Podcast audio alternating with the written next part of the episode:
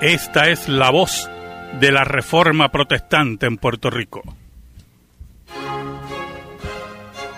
Su programa, Púlpito Reformado, proclamando el mensaje de las doctrinas de la gracia y la veracidad de las escrituras para esta generación. Solo por gracia, solo por Cristo, solo por fe, sola escritura, solo a Dios sea la gloria. Estás escuchando Púlpito Reformado, la voz oficial de la Iglesia Presbiteriana Reformada en San Juan, miembro del Presbiterio de New Jersey de la Iglesia Presbiteriana Ortodoxa de los Estados Unidos. El tema de esta noche, ética cristiana y derechos.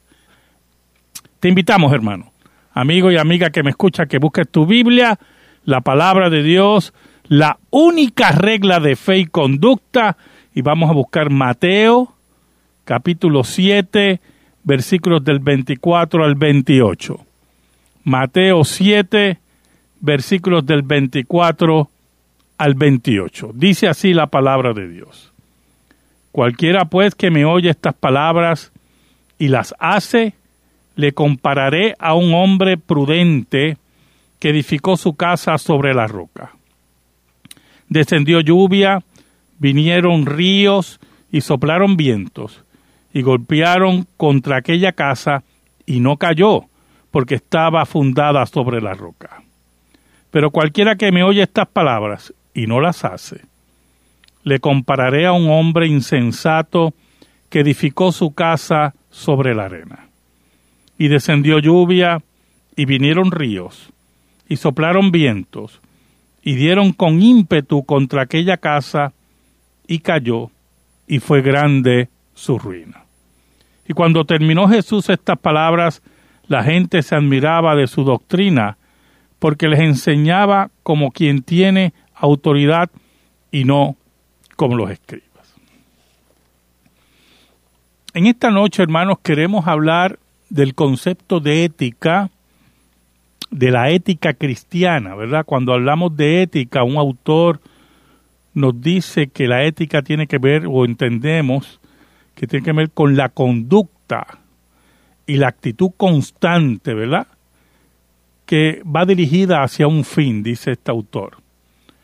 Añade que una ética viene a ser pues un código de reglas o principios morales que rigen la conducta, considerando las acciones de los seres humanos con referencia a su justicia o injusticia, a su tendencia al bien o a su tendencia al mal. Y cuando ya hablamos aquí de bien o de mal, ya tenemos unas categorías sobre actitudes, sobre hechos de los seres humanos. ¿Cómo sabemos que un ser humano hace mal o hace bien? ¿Cómo sabemos que el reclamo de un derecho, escuche bien, de un derecho es acorde con la ética. ¿Cómo sabemos que ese reclamo, vuelvo a repetir, de un derecho no contradice el pensamiento ético existente? Y aquí entramos en algo muy importante, hermano, porque la ética tiene que ver con el carácter y al mismo tiempo con la costumbre, ¿verdad? La ética, como dice un autor, estudia las costumbres humanas, los principios de sus acciones y considera lo que constituye lo bueno y lo malo en tales principios y costumbres. Y en ese sentido, tenemos que entender que cuando hablamos de ética y hablamos de mal o bien, tiene que haber una regla que determina qué es malo y qué es bueno. La ética no puede ser moldeable a los gustos del ser humano. Porque cuando la ética es moldeable a los gustos del ser humano,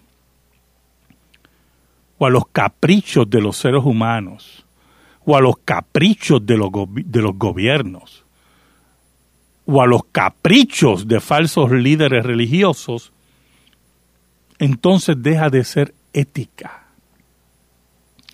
y se convierte en cierta medida en una represión, en una tiranía.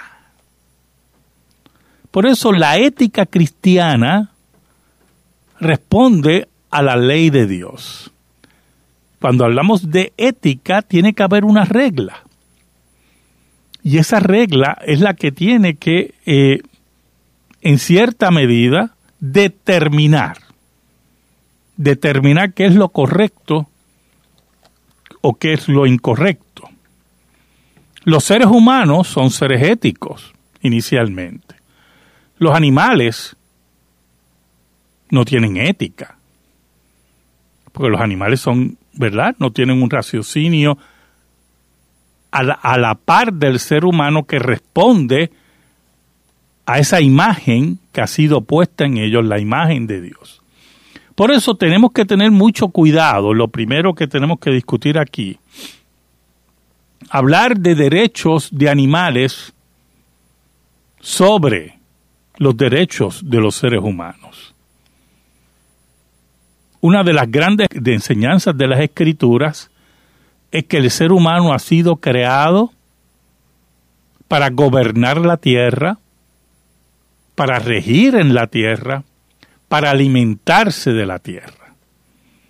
Y por lo tanto, nosotros no podemos permitir que seres humanos mueran de hambre porque creemos que los animales tienen una ética y no deben ser matados para comer. Ese es el primer punto que nosotros tenemos que estar claros. La ética bíblica, la ética cristiana, establece que los seres humanos son los que gobiernan sobre todo lo que existe y todo lo que existe en relación a alimento ha sido dado a los seres humanos para que se alimenten. Así que hablar, como hacen algunos grupos animalistas, de que si usted este, mata, yo no sé, a un grupo de gallinas para alimentar yo no sé a quién, eso es asesinar, eso es una soberana estupidez. Una soberana estupidez. Porque para eso ellos están, no solamente para multiplicarse, sino para alimentar a los seres humanos. Así que vamos a em-, empezar eliminando esos conceptos. Eso nada tiene que ver si usted quiere ser vegetariano, ¿verdad? Si usted quiere ser vegetariano, eso no es ningún problema. Pero si usted quiere ser vegetariano basándose en un concepto de ética aplicable a los animales, que no deben ser usados para alimento, lamentablemente la escritura no respalda su punto. Y eso tiene que estar claro. Porque aquí lo que queremos decirle a ustedes, en pocas palabras, es que solamente puede haber una ética. Una sola ética. Y es la ética cristiana, judeo-cristiana. Y vamos a demostrar por qué tiene que haber una sola ética judeo-cristiana. Oiga, pero aún más.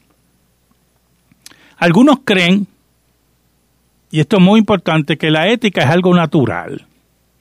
Y que por lo tanto, pues, tú no necesitas un Dios para ser una persona ética y tú no necesitas un decálogo, en este caso los diez mandamientos o las palabras de Jesús que hemos dicho aquí, que Jesús hizo una sentencia clara ahí al final del Sermón del Monte para ser una persona ética. Mire, yo quiero que usted entienda algo, hermano, y vamos con calma. La sociedad occidental, la forma de vivir la sociedad occidental, la interpretación que tiene del valor y la dignidad del ser humano, del valor y la dignidad que debe tener el no nacido, del valor y la dignidad que tienen que tener las personas enfermas o que tengan disminución mental, el valor y la dignidad que deben tener los ancianos, todo ese concepto ético, escuche, viene del cristianismo. Viene del cristianismo. Porque la sociedad romana, como también ocurría con la sociedad fenicia, no entendía y no tenía dentro de su concepto de vida la dignidad del ser humano creado a la imagen de Dios, que el ser humano valía y era digno porque ha sido creado a la imagen de Dios y debe ser protegido. Por lo tanto, los fenicios sacrificaban niños a sus dioses, bebés recién nacidos a sus dioses, y se han encontrado lugares de enterramiento, ¿verdad? De cientos de niños en lo que era Fenicia. Los fenicios.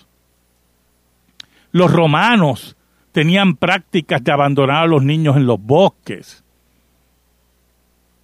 de perder el valor ya los ancianos cuando eran, tenían que ser eh, muy cuidados, abandonaban a los niños. Entonces, en ese sentido, cuando llega el cristianismo e impacta a la sociedad occidental, el cristianismo viene con unos conceptos éticos de la dignidad del ser humano, de la dignidad del no nacido, de la dignidad del niño, de la dignidad del disminuido mentalmente, de la dignidad del anciano, y poco a poco los cristianos van fundando orfanatorios, hospitales, centros de cuidado, hospicios, porque el ser humano tenía que ser protegido y dignificado. Contrario a la mentalidad que pagana. Por lo tanto, cuando alguien habla, escuche, cuando alguien habla que es ateo y que él no necesita un decálogo porque él tiene una ética, mire, esa ética que él habla la toma prestada del cristianismo. La toma prestada del cristianismo. Y cuando Dios es sacado de la ecuación, cuando Dios es sacado del medio, de la ética, se abren las puertas a cuántas barbaridades que nosotros estamos viendo hoy en el siglo XXI. Mire, vamos a mencionar varias sociedades que dentro de la, de la sociedad occidental, valga la, la redundancia, ¿verdad? Entidades políticas que dentro de la sociedad occidental se fueron en contra de la ética cristiana y lo que trajeron fue el caos, el asesinato y la devaluación del ser humano. Vamos a empezar con la revolución bolchevique, empezando que los bolcheviques allá en Rusia no tumbaron a los zares, ya los zares estaban fuera, porque hubo allí una revolución antes que ellos. Los bolcheviques lo que hicieron es atentar contra la democracia inaugurada, que tenía seis meses.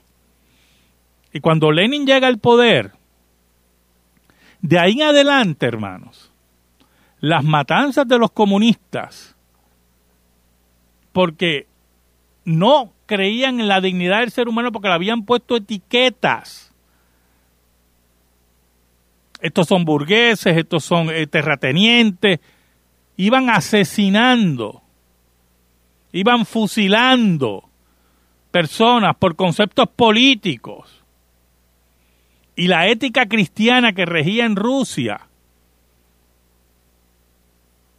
fue destruida y se creó un caos de miedo.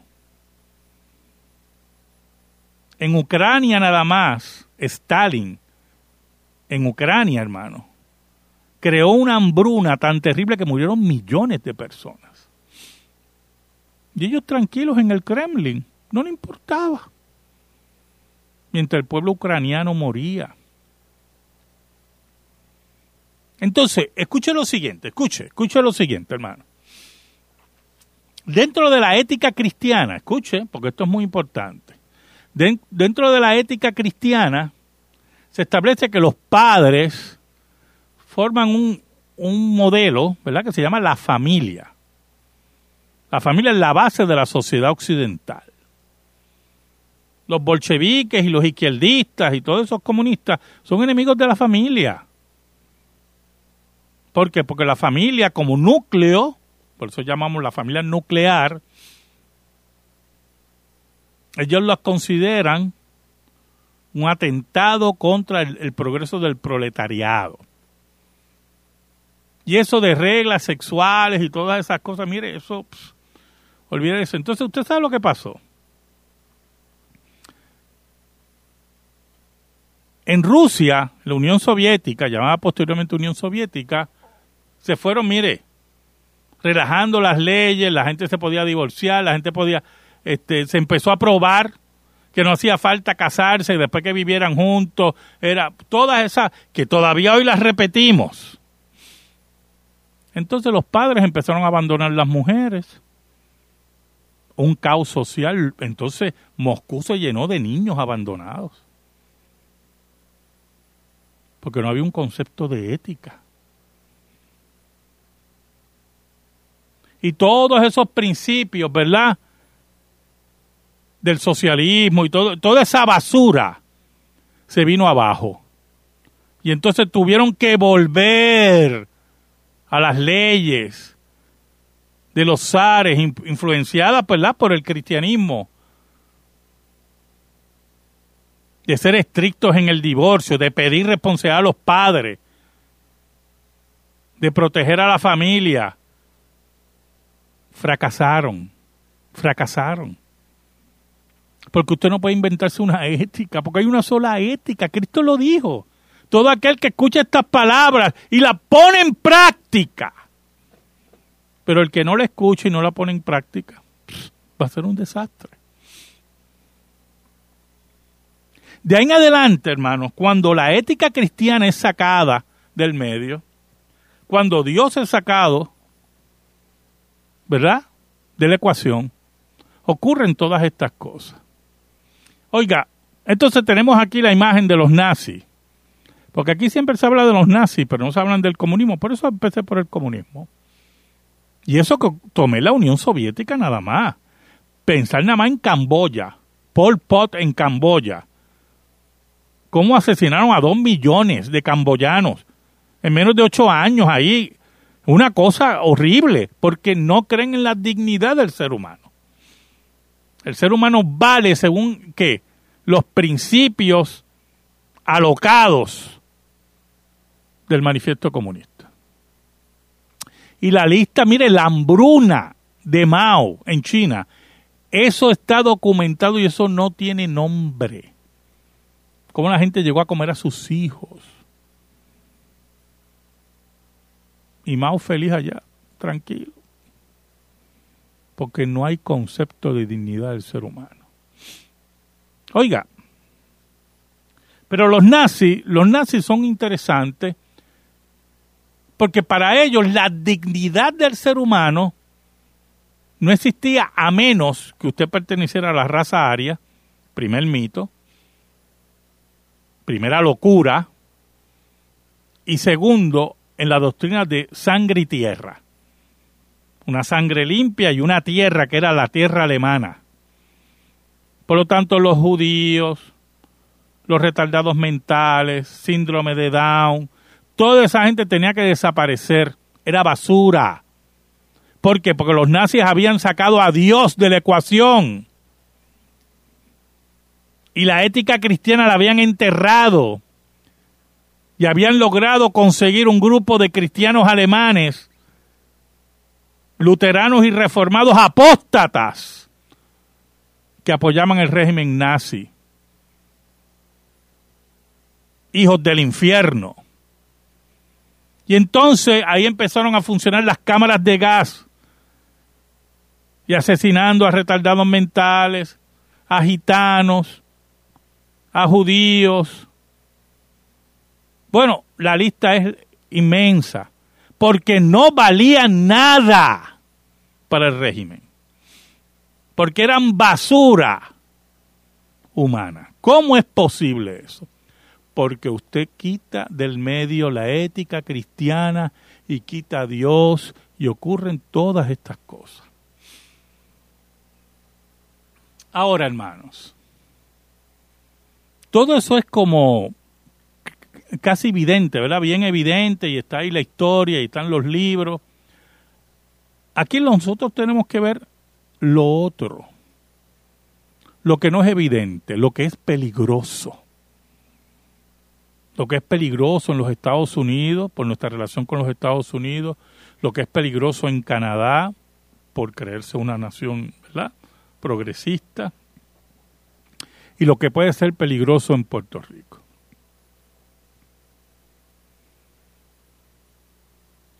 Cuando hablamos de derecho, eso es un derecho, nosotros tenemos que tener mucho cuidado con eso. Porque los derechos solamente emanan de la ley de Dios. La ley de Dios es la que va a determinar, y la interpretación de la misma en forma correcta, qué es un derecho. Por lo tanto, escuche bien, decir que la mujer tiene derecho al aborto, contrario a la ley de Dios y a la ética cristiana, todo indica que no es un derecho. Porque nadie tiene derecho a asesinar a su hijo.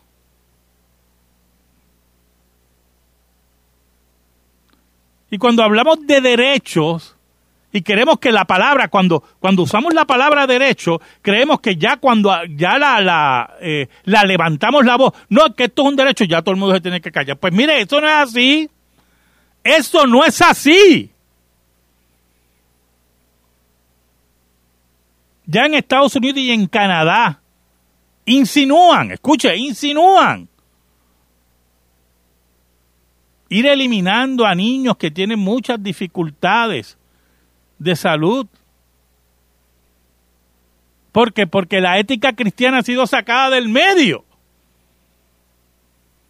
Y a Dios ha sido sacado del medio. Escuche, hermano. Y así poco a poco, usted ve cómo se maneja, cómo se moldea los conceptos de derecho. Y entonces buscamos también que el Estado se meta en nuestras familias, a educar a nuestros hijos, porque es derecho del Estado. Mentira. Mentira. La ética cristiana y la ley de Dios establece que el derecho a la educación de nuestros hijos pertenece a los padres.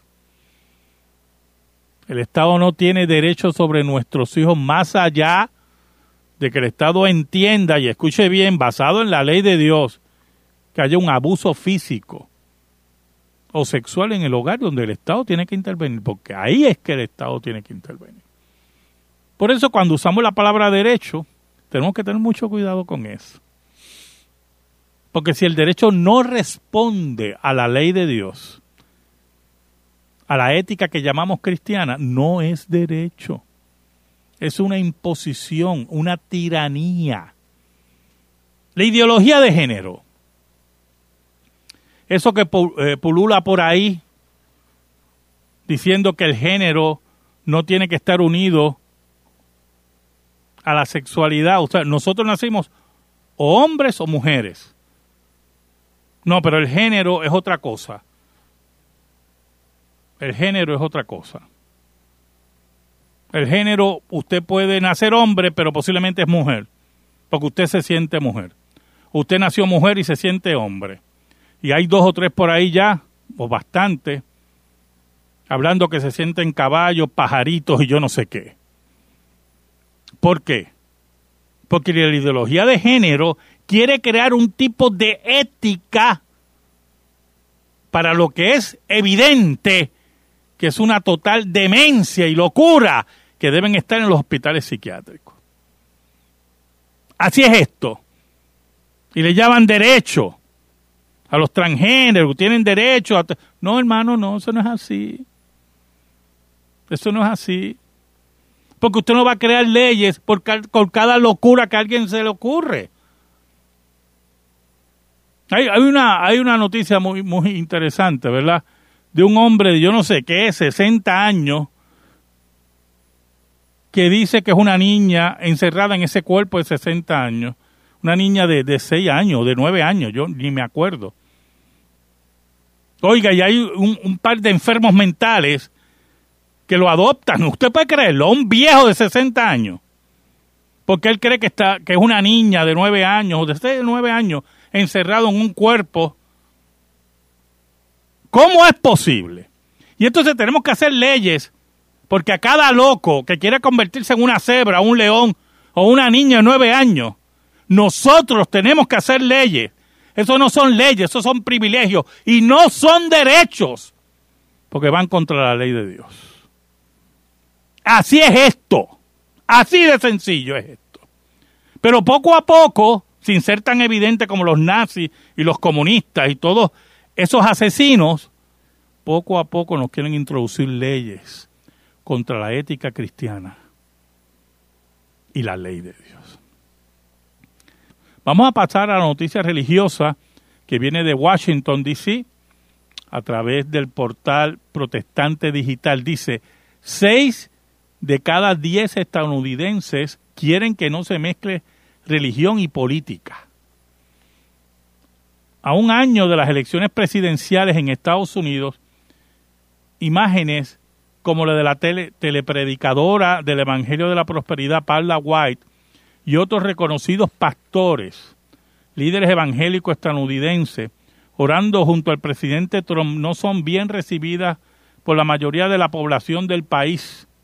Así lo muestra una investigación publicada este mes de noviembre por el Centro Pew Research.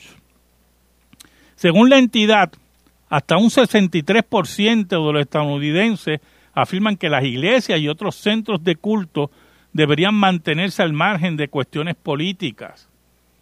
El porcentaje crece hasta el 76% cuando se trata de quienes piensan que durante la campaña electoral las congregaciones no deberían manifestarse a favor de ningún candidato.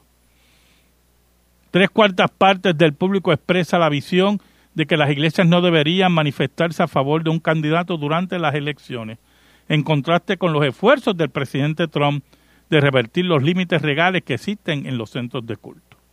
De hecho, un 37% de los consultados por esta entidad piensa que las iglesias y las organizaciones religiosas tienen demasiada influencia en la política, mientras el 28% considera que esta influencia es insuficiente y el 34% que se da en la justa medida. Hasta el 55% de la población estadounidense, en cambio, observa la religión como una influencia positiva para la sociedad, lejos del 20% de la que la considera dañina.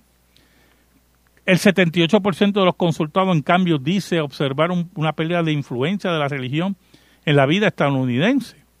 De estos, el 42% considera esta tendencia como negativa, mientras el 17% lo ve como un hecho positivo.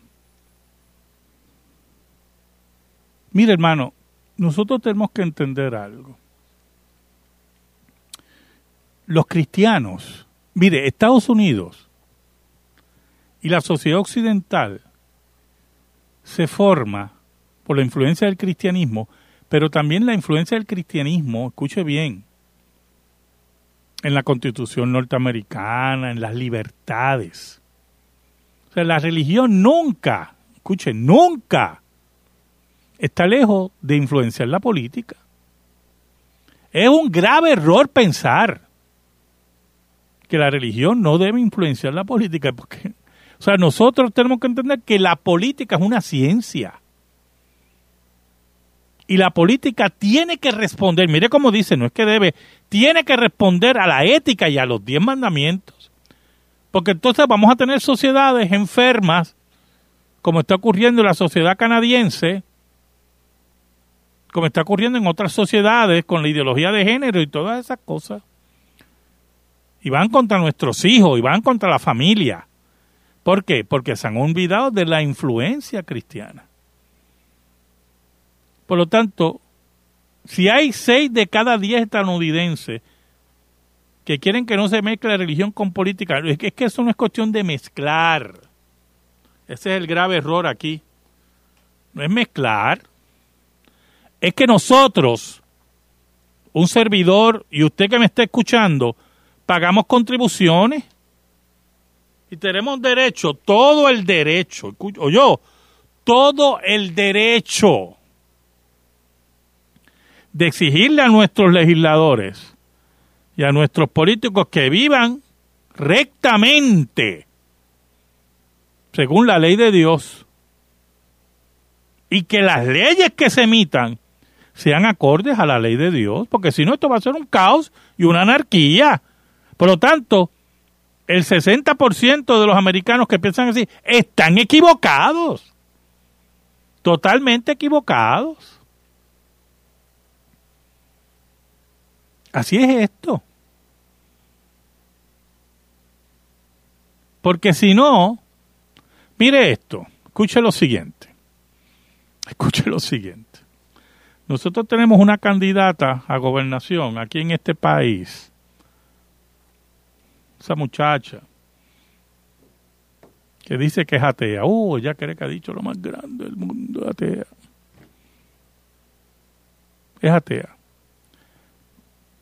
Pero en una entrevista la confrontaron, oiga, pero si usted gana, siempre el juramento es al final jura usted defender, usted sabe, que así me ayude Dios. ¿Qué usted va a decir? Y esta muchacha, que debe quedarse en su trabajo y no meterse en la política, dice, pues yo diré que así me ayude Dios. Pues mire, ¿qué ética tiene esa muchacha? Piense, si ya ese candidato me miente en el juramento, desde el juramento, porque ella no cree en Dios. ¿Qué yo puedo esperar de ella? ¿Qué, qué ética ella tiene? ¿Ninguna? ¿De ninguna clase? Nos falta el respeto a nosotros los creyentes, porque ella no cree. Le falta el respeto al que está al frente, que será el presidente o la presidenta del Tribunal Supremo, y se falta el respeto a ella misma. Pues entonces, no nos interesa tener candidatos así, que nos gobiernen. Entonces, ¿cuál va a ser la ética? Porque como ya no creen Dios, pues ella tiene su propia ética. Pues nos chavamos. Nos chavamos, porque imagínese. Ella no puede usar los demás, porque eso, imagínese, eso es religión. Eso es religión. Entonces yo oigo a creyentes, bueno, dicen que es creyente, ¿verdad? no, que yo voy a votar por ella, porque esto y lo otro. Mire, no sea ingenuo, no sea ignorante.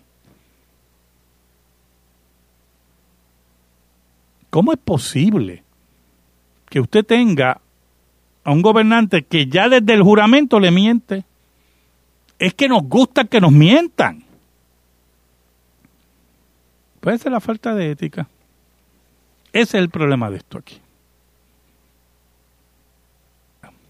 Entonces, cuando le exigimos ética a nuestros gobernantes, pues tenemos que estar atentos qué ética, a qué ética estamos hablando. ¿Oyó? Porque alguien le puede decir a usted, escuche, alguien le puede decir a usted, bueno, pero hay otros países que no tienen la ética eh, judeo-cristiana, pues mire, vaya, vaya a esos países. Vaya Arabia Saudita, donde, miren, azotan a las mujeres. Vaya a Arabia Saudita, donde cuando una mujer hace algo contrario a la ley charia, el invento ese de musulmán, le cortan la cabeza. Vaya a Irán, las reclamaciones para que vea las reclamaciones allí de la población. Vaya a los estados. Mire, no existe, escuche bien, no existe un estado musulmán democrático. ¿Sabe por qué? Porque esos conceptos de libertad los trajo el cristianismo y la reforma protestante. Por eso no, existe un estado musulmán, o yo, musulmán, declarado musulmán, de ley charia que sea democrático, porque no puede. Eso no existe. Porque si existiera es que ya no es musulmán. Japón, por ejemplo, Japón, escuche, Japón era una sociedad bajo Hirohito antes de la Segunda Guerra Mundial y durante la Segunda Guerra Mundial represiva Eso de libertades allí no existía. Un estado fascista. ¿Qué trajo las libertades a Japón y todas esas cosas y esas maravillas que nosotros hablamos de Japón? Cuando Estados Unidos entra detrás de los americanos, vinieron los misioneros. Y como Estados Unidos tenía un concepto de libertad basado en la ley de Dios y la influencia de la ley de Dios, pues entonces los japoneses recibieron ese beneficio. Pero al lado de Japón, oiga, más adelante allá, estaba ocurriendo una revolución en China dirigida por Mao Zedong y en 1949 llega al poder. Olvídese, llegó el infierno a China. Y la ética se fue por el inodoro. Y el ser humano dejó de ser digno, sino un instrumento de las comunas.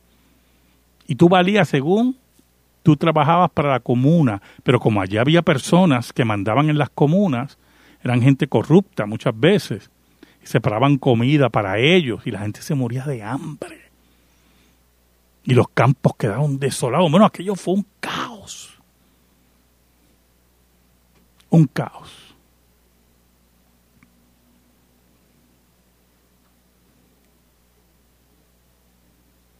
Así es esto.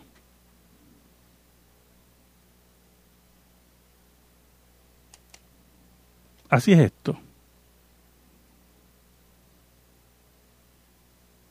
Ese es el problema aquí. Ese es el problema. Si nosotros no entendemos que nuestra sociedad, la sociedad puertorriqueña, la sociedad norteamericana y las sociedades del área occidental tienen que mantener las leyes y la ética cristiana para ocurrir lo que está ocurriendo en Europa. El aborto ha acabado con la población europea, contrario a la ley de Dios. contrario a la ley de Dios. Y la sociedad europea se pone más anciana, despoblado. ¿Y quién llena ese hueco? ¿Quién va llenando ese hueco? El Islam. Y usted sabe lo que va a pasar, ¿verdad, hermano? Que tarde o temprano los europeos van a abrir los ojos y esto los va a llevar a otra guerra. Porque cuando tenga la ley Sharia encima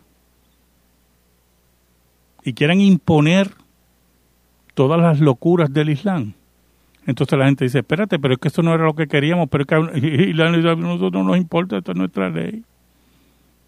Y la que nosotros no, eso ya no sirve. La que le dio las libertades y el progreso a Europa. Esa es la importancia de la ética, hermano. Esa es la importancia que los derechos sean un reflejo de la ética cristiana y de los diez mandamientos. Por eso es que, mire, usted puede tener, escuche, escuche, usted puede tener un impío de gobernador, un impío, una impía, escuche, en las cámaras de representantes, en los senados, yo no sé. Usted puede tener un impío una impía como presidente del Tribunal Supremo y se respeta por la institución, por lo que ellos representan,